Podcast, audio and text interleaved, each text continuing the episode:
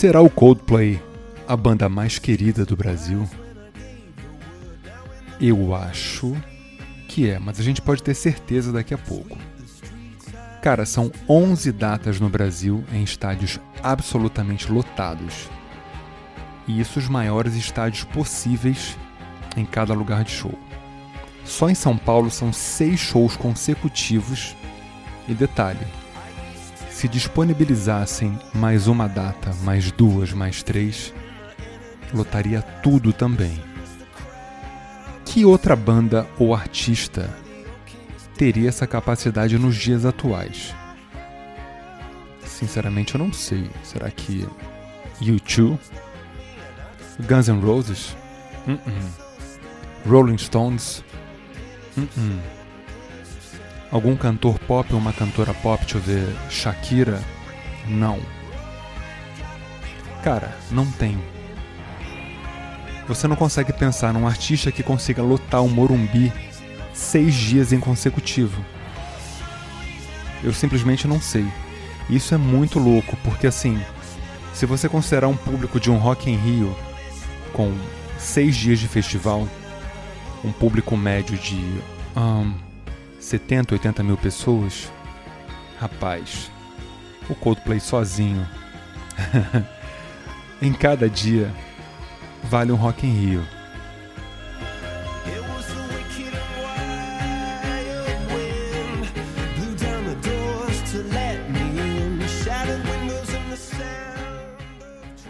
E a questão do Coldplay é que eles não são uma banda de rock. Eles não são um grupo popzinho, ou seja, que foi montado por algum produtor. Eles não são alternativos, né? Não é uma banda indie. É tipo, não é cool você falar assim, não, estou ouvindo o último disco do Coldplay. Ninguém faz isso. Cara, eles não se encaixam em um determinado público. A questão é, ah, Léo, você escuta Coldplay? Não.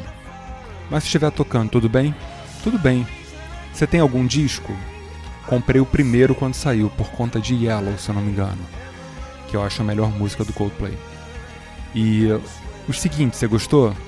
Não sei, porque eu não escutei. Então, assim, eu gosto, mas não adoro. Não me incomoda, não é tipo um pagode que pode pô, acabar comigo. Então pode tocar em qualquer lugar, mas não só pra mim, essa é a questão se tocar na casa da minha mãe, essa musiquinha que tá tocando aqui, Viva la Vida, ó. Bonitinha.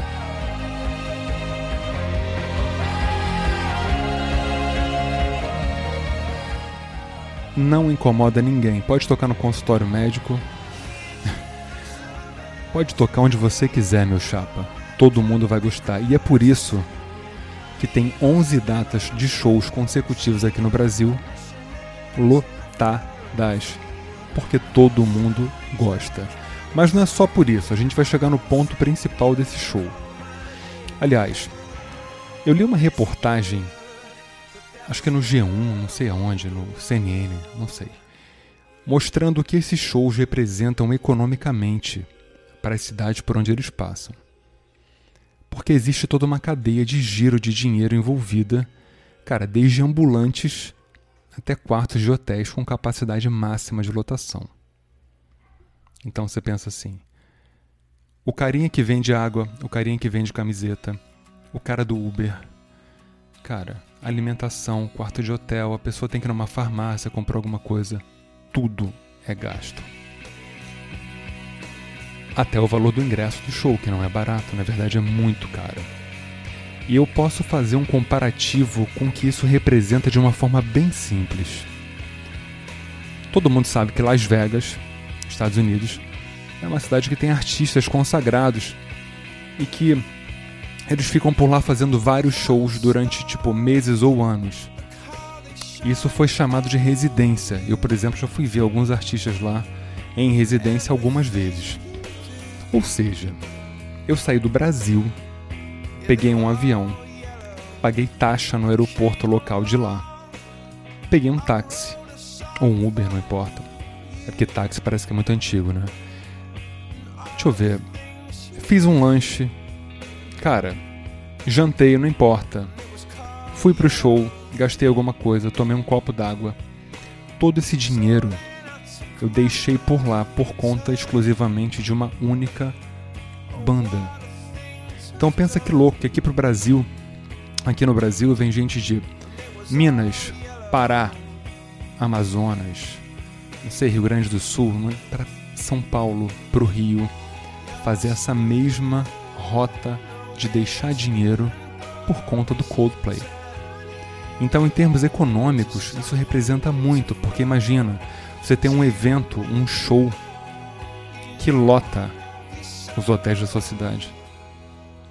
Isso é impressionante, ainda mais durante seis dias consecutivos, como é o caso de São Paulo. Aqui no Rio também vão ser três. Considerando que a cidade do Rio de Janeiro é metade do que é São Paulo, em, termos, populacionais, etc., cara, proporcionalmente dá igual. É você encher toda a malha hoteleira do Rio de Janeiro por conta do Coldplay. E a gente tem que tirar o chapéu.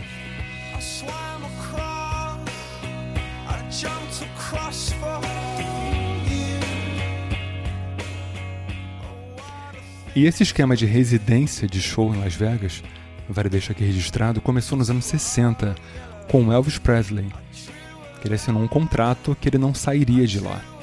Então as pessoas viajavam para Las Vegas por quê? Quem estava lá tocando? O Elvis Presley. Isso é muito inteligente, porque você minimiza o custo de turnê da banda, ainda mais hoje em dia, pós-corona, que está tudo muito mais caro. E quem quiser ver, pega um voo ou um carro e chega no destino.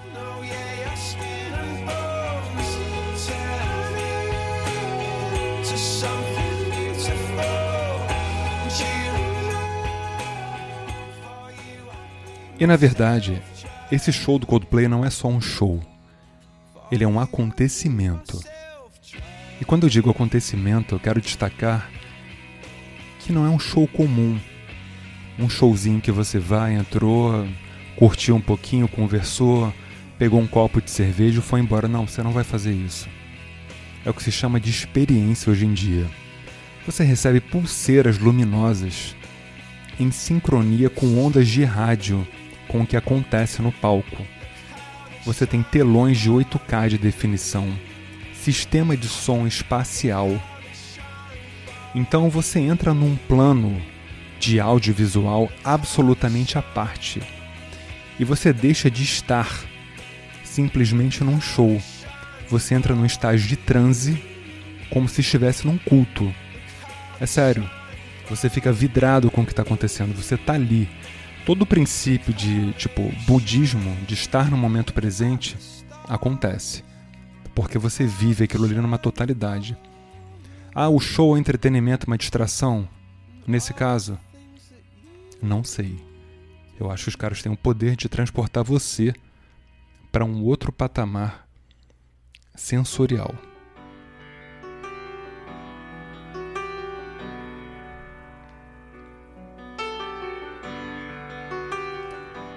Portanto, eu acho sim que eles são a banda mais querida do Brasil.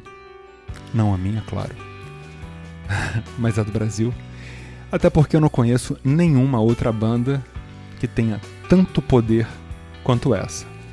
Se você conhecer, me conta. Esse foi mais um Por Trás da Música comigo, Léo da Flon. Nós somos ouvidos em mais de 60 países: Brasil, Canadá, França, Alemanha, Uruguai, México. Segunda maior audiência no México. Muito legal. Mais de um milhão de ouvintes isso é sensacional. Top 5% mais ouvido e compartilhado do mundo, ou seja, as pessoas gostam do programa. Mandam para o amigo, mandam para inimigo. Manda para inimigo. Um, é isso aí, até a próxima. Escutem a gente também no Mordazes Cast com nosso bate-papo de conversa. Em breve, novos episódios aí super diferentes também. E esse é o Coldplay, a banda mais querida do Brasil Será que é do mundo?